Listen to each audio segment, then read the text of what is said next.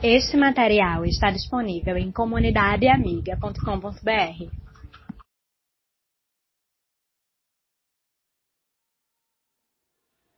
Eu gostaria de trabalhar em, em, em, duas vertentes nesta noite.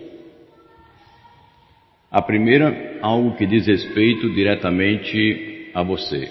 E a, segunda vertente diz respeito ao que você pode fazer na igreja através da sua decisão.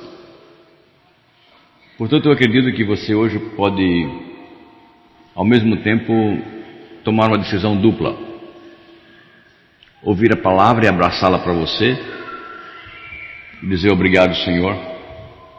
E ao mesmo tempo que você abraça essa palavra, diz assim: Eu vou ser vetor dessa palavra para o resto da igreja. Porque não adianta a ideia estar na cabeça de um só. Imagine se só Moisés quisesse sair do Egito. Imagine que só Josué quisesse entrar na terra prometida. Imagine que somente Neemias queria voltar para Jerusalém e reconstruir os muros. Por isso que Deus fez a igreja. E eu quero levar você comigo a olharmos esses aspectos. O primeiro ano, primeiro dia do ano, aqui na nossa igreja, nós lançamos uma proposta para que nesse ano nós cresçamos mais. Quando nós buscamos essa busca de crescer por proposta, a primeira delas ficou gravada aqui até hoje. Tem quatro anos. A segunda teve um impacto muito grande na vida da igreja. Porque nós decidimos pregar sobre santidade. Um ano falamos sobre santidade. E para minha surpresa, teve membros que disseram assim: Ah, você está falando muito sobre esse negócio, é um negócio muito difícil. Enquanto você estiver falando sobre santidade, eu não vou para essa igreja, não, eu vou para outra. Confesso que eu me espantei. Porque parece que quando a gente está diante do padrão que Deus exige de nós, nós não queremos. Queremos um evangelho mais maleável. Que eu gosto como se fosse uma roupa que eu boto, olho para ela e falo: legal, é esse que eu quero. Evangelho não é assim. Tem muita coisa boa, muita. Mas o Evangelho vai sempre mostrar a vontade de Deus. E ela vai entrar em choque em muitas coisas que são vontades nossas. Porque não refletimos mais o ideal de Deus. No ano passado nós trabalhamos a questão do anunciar a glória de Deus. Falem da glória de Deus, de toda a sua beleza, do que Deus faz.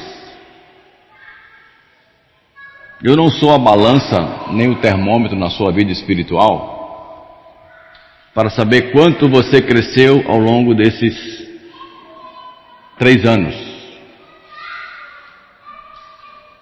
E no final do ano passado eu estava parando, pensando, conversando, olhando, conversando com Deus, olhando para a igreja, indagando por onde deveríamos caminhar, tantas coisas que aconteceram, tantas dificuldades que nós enfrentamos.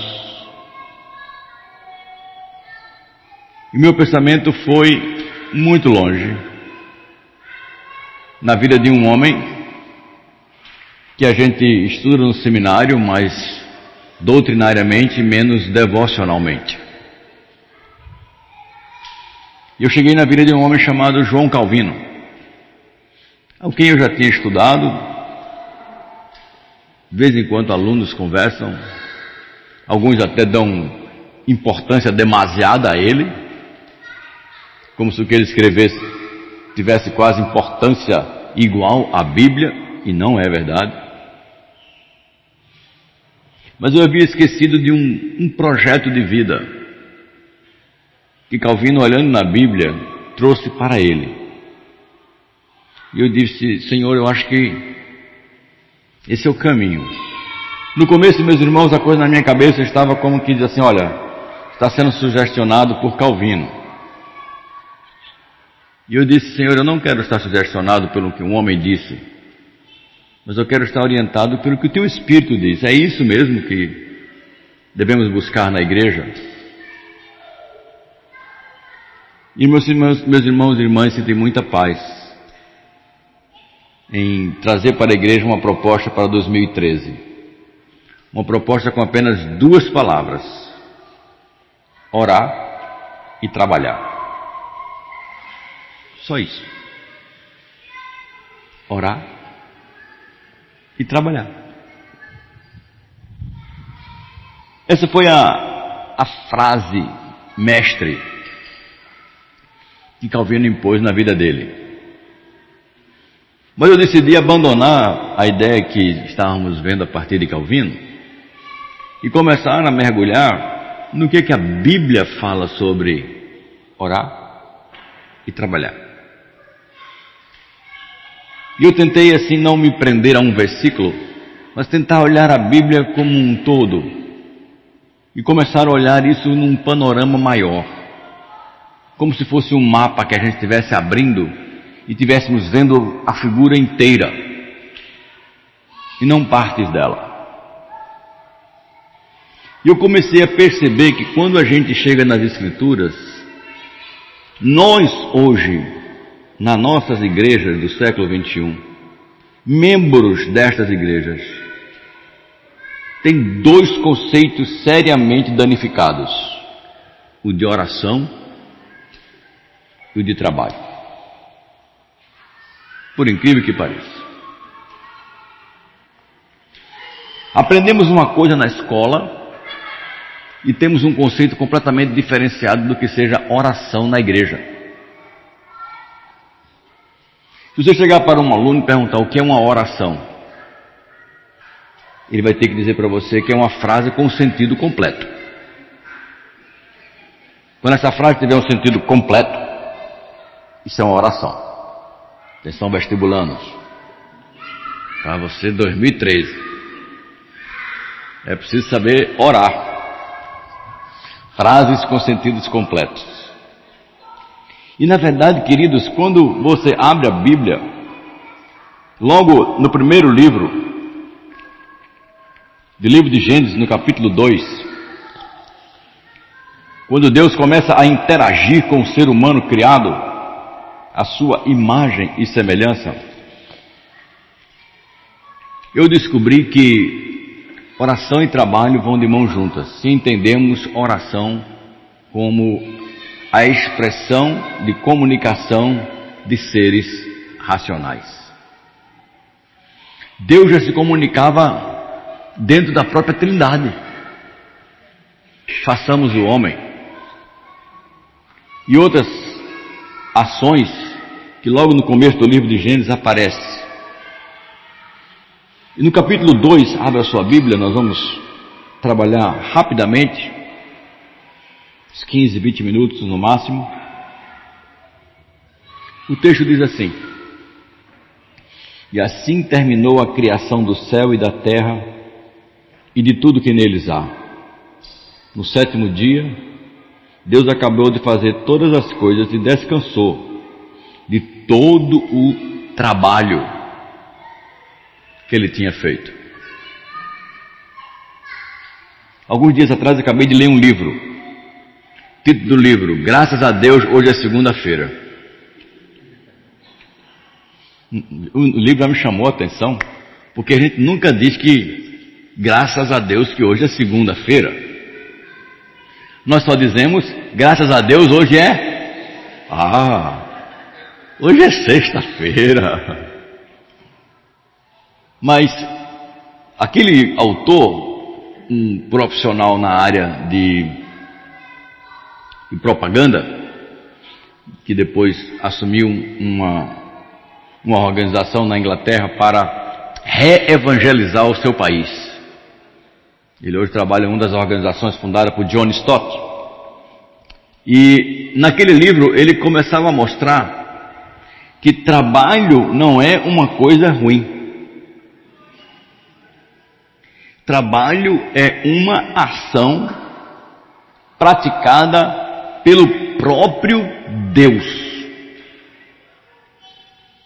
Então, oportunidade para trabalhar não deve ser visto ou não deve ser vista como uma coisa ruim. E só o que fosse bom é o fruto do trabalho. Isso é tão verdade no mundo que a gente vive, que passeando pelas livrarias, uma vez eu estava no shopping, minha esposa estava fazendo compras e eu estava na frente da livraria. Aí lá tinha um, um, livro, o título do livro era Trabalhar para descansar no final de semana. Eu não sei qual era o conteúdo do livro, não, nem folhei. Mas a ideia veio de, de todo para mim. Será que nós não estamos vivendo para os finais de semanas? E tomando o trabalho como essa coisa ruim, chata, obrigatória, que alguns usam até um nome pernóstico, quando diz que vai para o trabalho, quando não usam palavras que só o soar já é vergonha.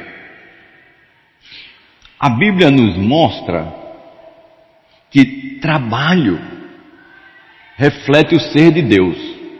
Mas, como eu disse, eu preciso mostrar para vocês a visão integral. Você consegue ver na Bíblia qualquer assunto, qualquer assunto, você consegue ver na Bíblia quatro etapas. O momento perfeito da criação, as, os danos terríveis e desgraçados da introdução do pecado, o tempo que estamos vivendo sob as desgraças geradas pelo passado e a intervenção divina, quando Deus irá restaurar definitivamente todas as coisas. Sobre qualquer aspecto você pode olhar fatos da nossa vida em cima desses quatro momentos.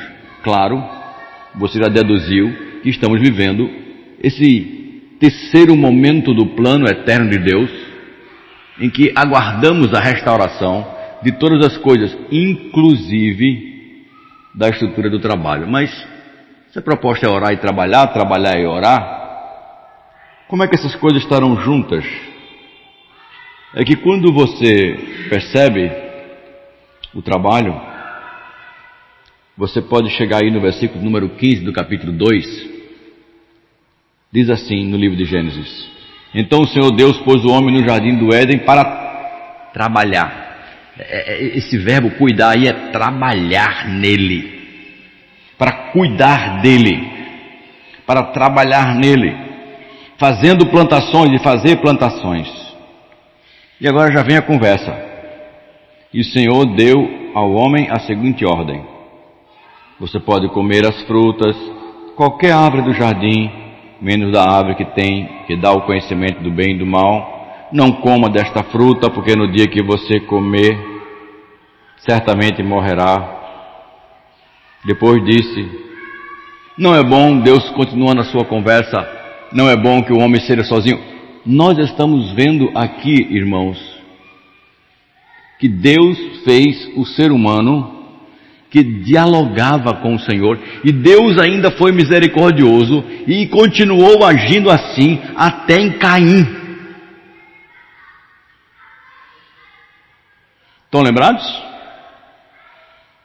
Quando Caim ofereceu aquele, aquela oferta indevida a Deus, a Bíblia diz que Deus disse para ele: Sabe por que você foi rejeitado? Porque você não fez como seu irmão que deu o melhor. Mesmo com o pecado, Deus não se omitiu de dialogar com o ser humano. Quando Adão e Eva pecaram, foi o próprio Deus que foi atrás deles e perguntou: Onde você está? E ali se inicia um diálogo. Nós estávamos com vergonhas porque estávamos nus e nos escondemos. Por que, que vocês descobriram que estavam nus?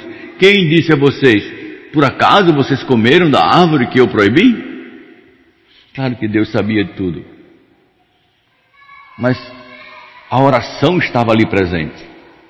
Então, logo de começo, eu queria destruir duas coisas. Primeiro, que a oração é aquele momento simplesmente formal, diferente da vida, separado do que a gente faz, distinto do que eu estou vivendo e só relacionado à igreja, às coisas da Bíblia e às coisas que não são desse mundo. Tem muito crente pensando assim. E aí a oração aparece como um negócio meio esquisito, ritual. E eu preciso entender que existem várias maneiras de conversar. Quando se está num sepultamento, a conversa é, é de um jeito. Quando se está no aniversário, a conversa é de outro jeito. Quando se conversa sobre a vitória do time de futebol, se for corintiano, sai de perto. Ele fala com os braços, com os pés. A conversa muda. Portanto, existem várias maneiras. Quando eu vou pedir perdão pelo erro que eu cometo, é uma coisa. Quando eu vou reivindicar algumas coisas que me foram prometidas, eu mudo. Não estou dizendo que vamos aplicar tudo do mesmo jeito para com Deus. Eu estou dizendo que Deus nos criou seres que se comunicam como estilo de vida, como ser de vida. É a nossa característica.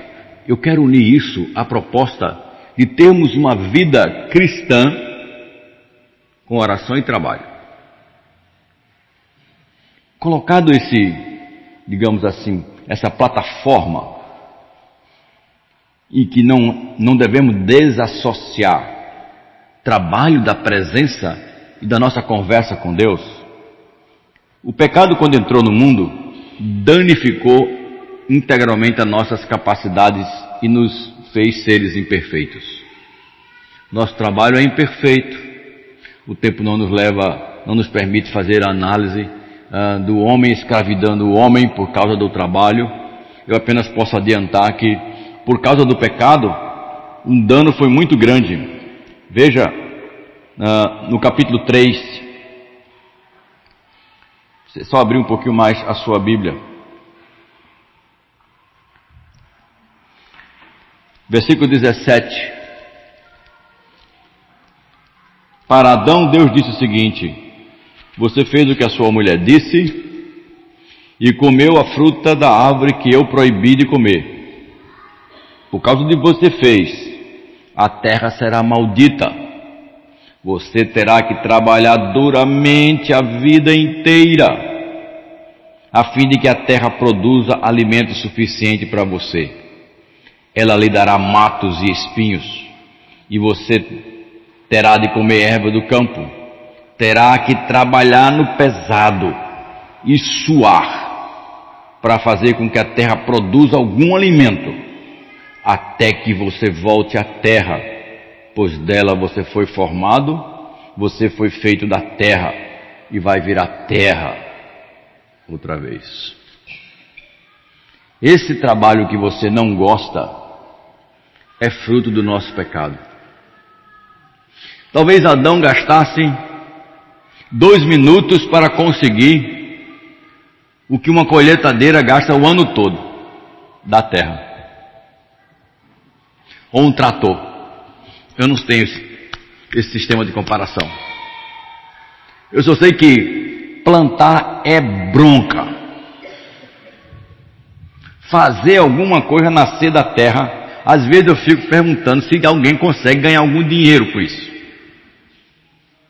Eu cismei de plantar hortaliças. É a alface mais cara que eu já comi no planeta. Não tenho dúvida. É aquela que eu planto. Não sei como. Você planta uma tomate, comeu uma tomate sem um bicho furando ela? Ah. Do pé inteirinho sobra uma. O resto está tudo furado de largata. Como? Está aqui, muito obrigado. Não posso dizer muito obrigado, não. Tem que lamentar. Está vendo, Adão, o que você fez com a gente? A herança que recebemos do seu ato de desobediência. A terra foi maldita porque o representante de uma raça decidiu agir contra Deus. O nosso, o nosso trabalho é ruim porque vivemos no meio onde a maioria e a grande parte das pessoas são egoístas. E se a terra não produz abundantemente, Alguém tem que ganhar muito pouco, ou muitos têm que ganhar pouco, para que alguém ganhe mais. Eu talvez ouvi uma frase sobre trabalho eu fiquei pensando, nós vemos aquelas pirâmides suntuosas ou aquelas construções monstruosas em que alguns povos, dominando os outros povos, faziam eles construírem. E o autor fazia a seguinte pergunta: Qual é o funcionário da construção civil que mora no prédio que a construtora constrói? Qual é? Quanto ganha o que constrói? Quanto ganha o que vai desfrutar do que foi construído? E aí ele pergunta: não seria esta uma reedição moderna de quem tem, usa fome, suor, lágrimas e trabalho escravo para usufruir, não trabalhar, fazendo dezenas de outros trabalharem no seu lugar? A um custo lá embaixo, com salário às vezes de fome? Uma pergunta para a gente parar e ficar pensando porque eu, eu trago isso direto para a empregada doméstica que quase todo mundo no nível médio costuma ter social, econômico, financeiro dentro de casa. Quanto se dá essa moça em termos de trabalho? Quanto se remunera? Porque nós queremos o trabalho bem feito, a casa bonitinha, as coisas lavadas, as coisas limpas, colocadas no lugar, mas quanto eu estou disposto a remunerar? essa disfunção, esse desequilíbrio da dominação de uma terra que não produz o que não podia, o que, o que podia e agora não pode mais por causa do pecado, gera este conflito em busca do ter. Não é problema querer ter, eu vou chegar nisso. O problema é quando a gente desassocia oração do trabalho. Quando esta questão do trabalho é trazida em harmonia com a comunhão com Deus, nós conseguimos entender que o trabalho continua árduo, como diz aqui, o trabalho continua exigindo suor, dedicação, algumas vezes a gente se obriga a fazer, mas quando a oração, comunhão, relacionamento com Deus está ligado, nós é como se recebêssemos um alívio. Muitos interpretam erroneamente o livro de Eclesiastes. Foi escrito por Salomão no final da vida. Alguém já disse que ele estava com depressão quando escreveu o livro. Besteira. Porque tudo que ele dizia era correr atrás do vento tudo é vaidade. O problema é que Salomão, no meio da vida, casou com mulheres não, não do seu povo e começou a agir como um Deus idólatra. Escravizar povos e construir templos para deuses pagãos. E no final da vida ele vê a besteira que fez. E ele lamenta. Entretanto, isso não tira do escritor sagrado a ação do Espírito de Deus para demonstrar para nós qual é a desgraça de viver para trabalhar ao invés de trabalhar para viver. Quem vive para trabalhar vai chegar no final da vida e dizer: corri atrás do vento. Foi tudo vaidade. E Salomão diz: quem faz essas coisas, o capítulo 2 inteirinho, do livro de Eclesiastes, é quase sobre trabalho. E uma das coisas que ele diz assim: qual é a recompensa de alguém que trabalhar a vida toda, ganha muito dinheiro e quando ele morrer deixou tudo para os outros? Qual é a recompensa dele? De que adianta você começar do nada, conseguir um grande império ou um grande negócio, ganha boas coisas, quando você conseguiu gozar, tem 70 anos de idade. E aí está tão preso ao que fez que não consegue nem se afastar algum tempo. Sabe por quê? Porque o trabalho tornou-se a vida. Ele não trabalha para viver, ele vive para trabalhar. E Salomão, entendendo isso, ele dá o aviso. Versículo de número 24 do capítulo 2 do livro de Eclesiastes. A melhor coisa que alguém pode fazer é comer, beber e se divertir com o dinheiro que ganhou. A tradução da linguagem de hoje está tá sendo bem contemporânea. O, o texto original diz mais assim: e poder gozar do trabalho ou do resultado do seu trabalho. O que Salomão está dizendo é que o resultado do trabalho é bom. Agora, olha o resto. Olha como ele une a questão agora. No entanto, compreendi que mesmo estas coisas vêm de Deus. Sem Deus, como teríamos o que comer ou o que nos divertir?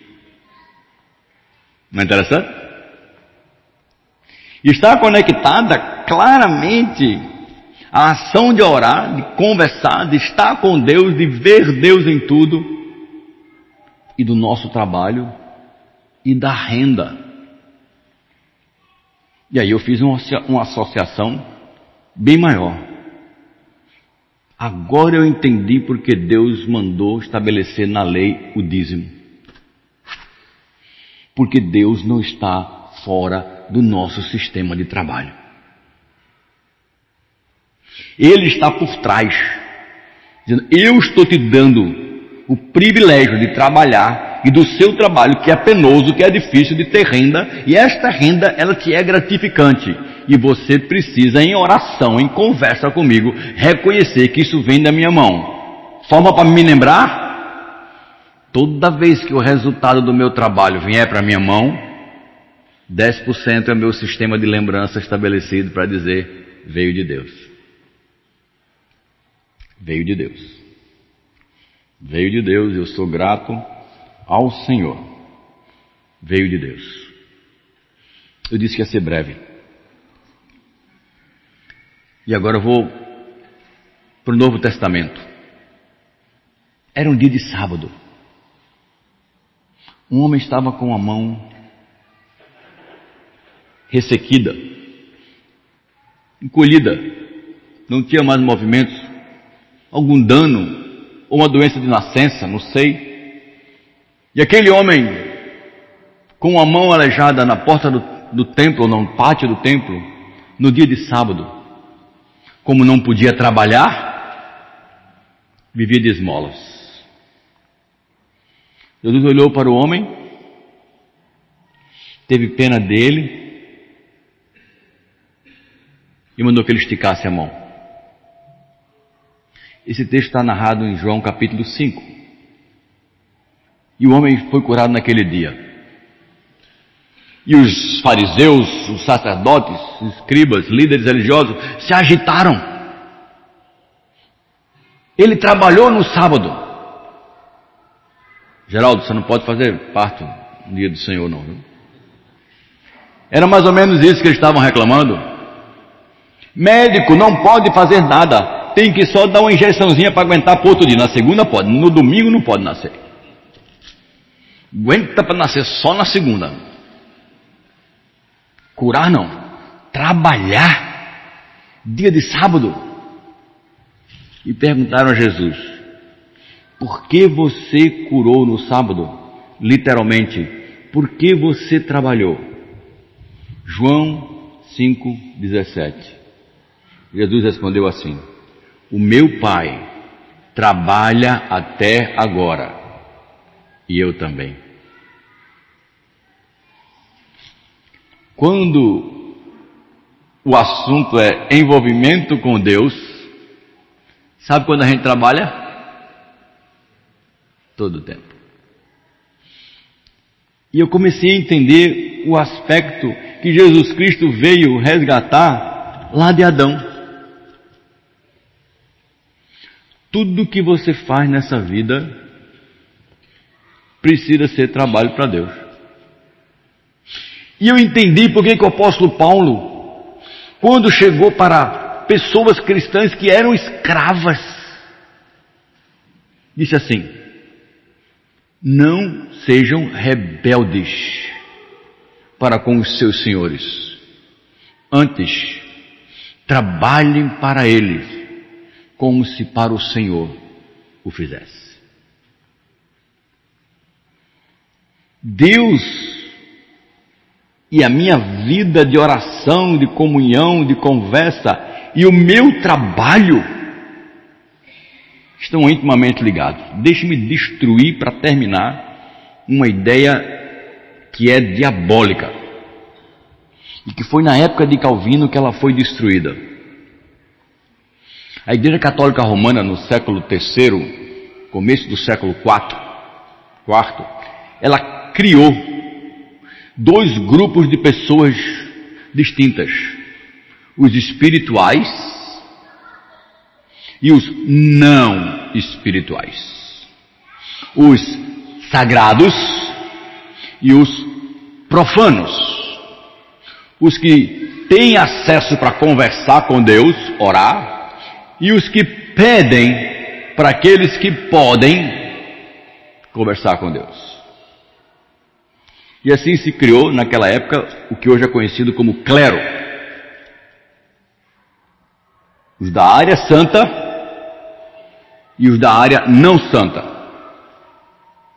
Isso penetrou na igreja e se espraiou, se infiltrou em todos os filamentos da vida humana e chegou até nós. Ainda hoje, eu ouço pessoas dizendo assim: Isso aqui é minha vida secular. Isso aqui é minha vida sagrada. Como se a vida do crente tivesse dois departamentos.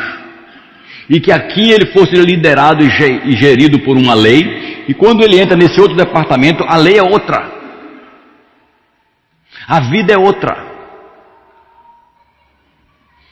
Escola não é sagrada, então o aluno pode ser como quiser, pode filar, pode mentir, pode ouvir palavra suja, pode contar piada suja, pode fumar, pode fazer um monte de coisa. Mas quando ele chega em casa, opa, isso aqui é sagrado. Ou quando chega na igreja, ah, isso aqui é sagrado. Aí ele é outro. E cria essa coisa louca.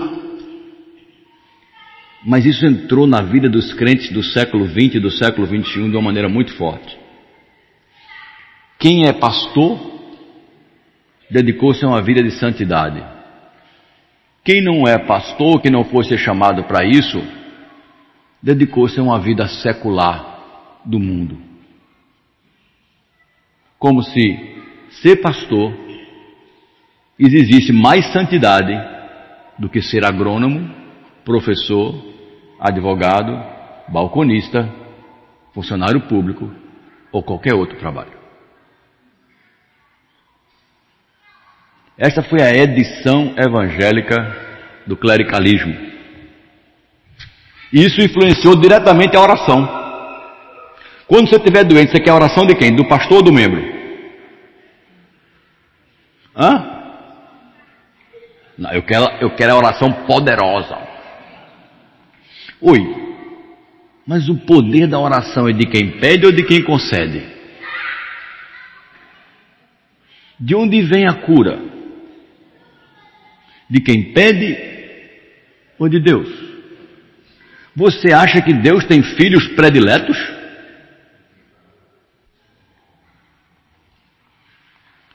O apóstolo Paulo nos dá as últimas palavras para meditarmos sobre orar e trabalhar. Capítulo 4 da carta aos Efésios. Cada um permaneça na vocação em que foi chamado. Paulo está falando ali de chamar para Deus. Eu estou ampliando o conceito do apóstolo Paulo, não dizendo que está na Bíblia. Eu estou, eu estou ampliando. Dizendo que o chamado de Deus começa num chamado para salvação. E aí a Bíblia me dá autoridade para falar sobre isso. E diz que deve se espraiar para toda a vida, porque tudo que fizermos devemos fazer para Deus. Tudo. Então o que é que Deus quer de você?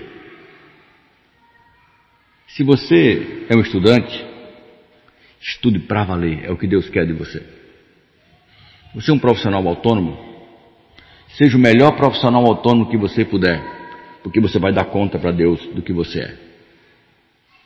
Você trabalha na casa, seja a melhor administradora que, é, que a sua casa já viu. Faça da melhor maneira possível. E não se sinta, se você é mulher inferiorizada, porque uma trabalha lá fora e você dedicou ou está dedicando a sua vida à casa e aos filhos. O mundo hoje está dizendo que isso é mulher que é privada de ser mulher. Engano. Não estou dizendo que você não pode trabalhar. Eu estou dizendo não deixe o mundo dizer que você prover a estrutura de uma casa não é trabalho. Não deixe.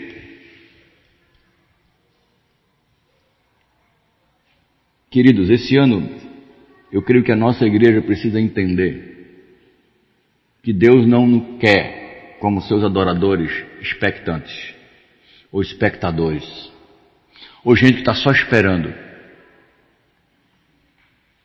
A adoração em Deus implica em serviço.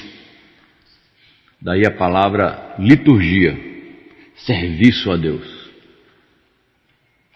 Serviço. Serviço com o seu trabalho, dentro da igreja e fora da igreja. Faça do seu birô um lugar de trabalho para a glória de Deus. Da sua escrivaninha, da sua casa, de onde você estiver, faça aquilo ali um lugar para a glória de Deus. Eu estou trabalhando aqui para o Senhor. Entenda isso. E conecte a oração em todos os momentos da sua vida. Veja Deus nas coisas. Converse com o Senhor.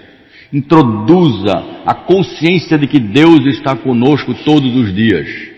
Neemias fez isso. Daniel fez isso. E o maior exemplo que nós temos na Bíblia, Jesus fez isso. Jesus estava ali, Senhor, eu estou falando, não é porque eu não estou conversando contigo, o Senhor sabe que eu sempre converso contigo, é para que eles saibam que tu me ouves, só isso.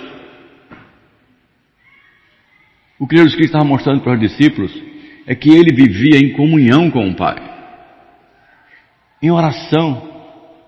Isso não quer dizer que nós não precisemos de momentos mais intensos. Precisamos. E nesses momentos intensos, a Bíblia dá conselho, vamos ver isso durante o ano. Ir para o quarto, fechar a porta. Esse é um momento especial de oração. Isso não acontece todo dia. Mas precisa acontecer. Oração de súplica, botar o joelho no chão, chorar e sair dali só quando o Senhor der a tranquilidade. Não faço isso todo dia, você não faz isso todo dia. A oração da fé também não é aplicável toda hora. Mas essas orações são diversas porque o meu trabalho, o seu trabalho, envolve diversas situações. Então, em todas as situações que envolvem o seu trabalho, ore. E aí eu comecei a entender um pouco por que Calvino trouxe para ele essa proposta de vida: orar e trabalhar. Na minha oração, eu reconheço quem é Deus, que eu dependo dele, fui criado para o louvor dele e não posso estar distante dele. No meu trabalho, eu obedeço a Deus, desenvolvo as minhas habilidades sirvo as pessoas e sou instrumento de Deus no mundo. Então, irmãos, arregace as mangas, aperte o cinto, pinte os cabelos, lave o rosto, ore e trabalhe. Se a igreja precisa crescer, ore e trabalhe. Pessoas daqui precisam ouvir falar do Evangelho, ore e trabalhe. Pessoas que você conhece estão fracas na fé, ore, faça o seu trabalho de crente. Onde você trabalha, as pessoas não conhecem Jesus, ore e trabalhe, seja um trabalhador exemplar. Peça a Deus uma oportunidade. Não precisa chamar o pastor para fazer um culto de oração lá no seu trabalho. Não estou dizendo que isso não pode acontecer. Mas se você começar a pedir a Deus oportunidade, com o trabalho honesto, do exemplo que você dá, Deus vai lhe dar oportunidade para você testemunhar dele no seu trabalho. Seja o melhor profissional que você puder ser. Trabalhe com afinco. O trabalho honesto honra a Deus. Mas não viva para trabalhar. Lembre-se que no ideal de Deus o trabalho é o meio para a gente usufruir daquilo que Deus dá. Final de semana? Não. Os que são casados aqui sabem o que é chegar um dia de trabalho em casa e ter o conforto do lar, da esposa, dos filhos. Isso é muito confortante, mesmo quando os dois trabalham. Agora, se trabalham demais, eles não aguentam nem se olhar um para o outro. Lava o prato, eu não, vai tu. Fiquei lá, ó o menino, ah, ainda tem esse menino que se explodam. Quem está ganhando? Eu digo, o teu patrão. Teu patrão está ganhando. E você não está vivendo. Ore a Deus. A recompensa de comer, se divertir, poder beber uh, líquidos gostosos, a Bíblia diz que vem do Senhor o resultado do trabalho, inclusive o dinheiro, principalmente o dinheiro, mas sempre acoplado à oração. Volto para onde eu comecei. Eu disse que tinha duas razões pela qual, pelas quais você estava aqui hoje à noite. Uma, você olhar e absorver. Outra, você ser o instrumento de Deus para a vida de outras pessoas esse ano. Através do seu exemplo de oração e trabalho, fazer com que mais pessoas, o máximo que a gente puder, da nossa igreja, ore e trabalhe. Está alguém enfermo? Ore. Quando eu devo orar o tempo todo? Trabalhar, seriedade, dedicação, buscando ultrapassar os meus limites para a glória de Deus. Recompensa de tudo isso vem do Senhor. Então, irmãos, duas palavras para vocês em 2013: ore e trabalhe. Vamos ficar em pé?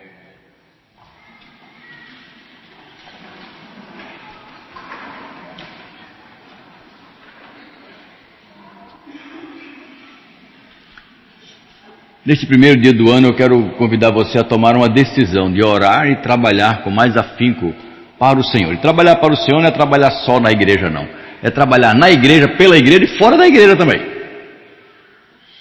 Então eu quero convidar você nesse momento inicial a fazer uma oração reconsagrando a sua vida ao Senhor.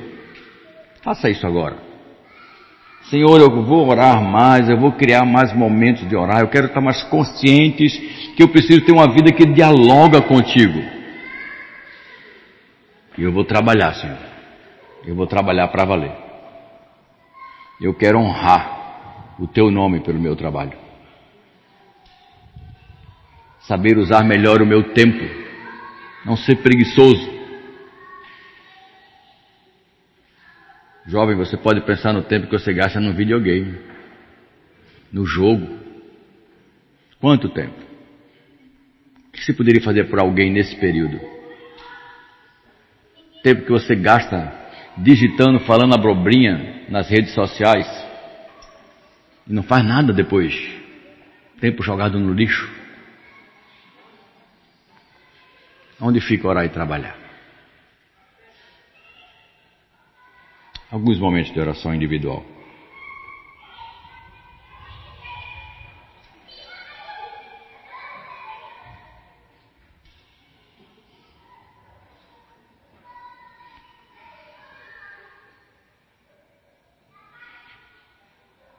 Meu bom Deus, nosso Pai,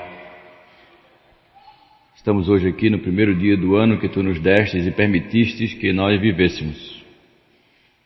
E entendemos, Senhor, que há uma, uma linha que une como se fosse uma linha ligada a uma agulha que vai para a Bíblia toda, nos mostrando que há uma necessidade imensa nossa de estarmos perto de Ti, conversando, ouvindo a Tua voz e a Tua vontade, e ao mesmo tempo, ó Deus, sendo operosos, trabalhadores.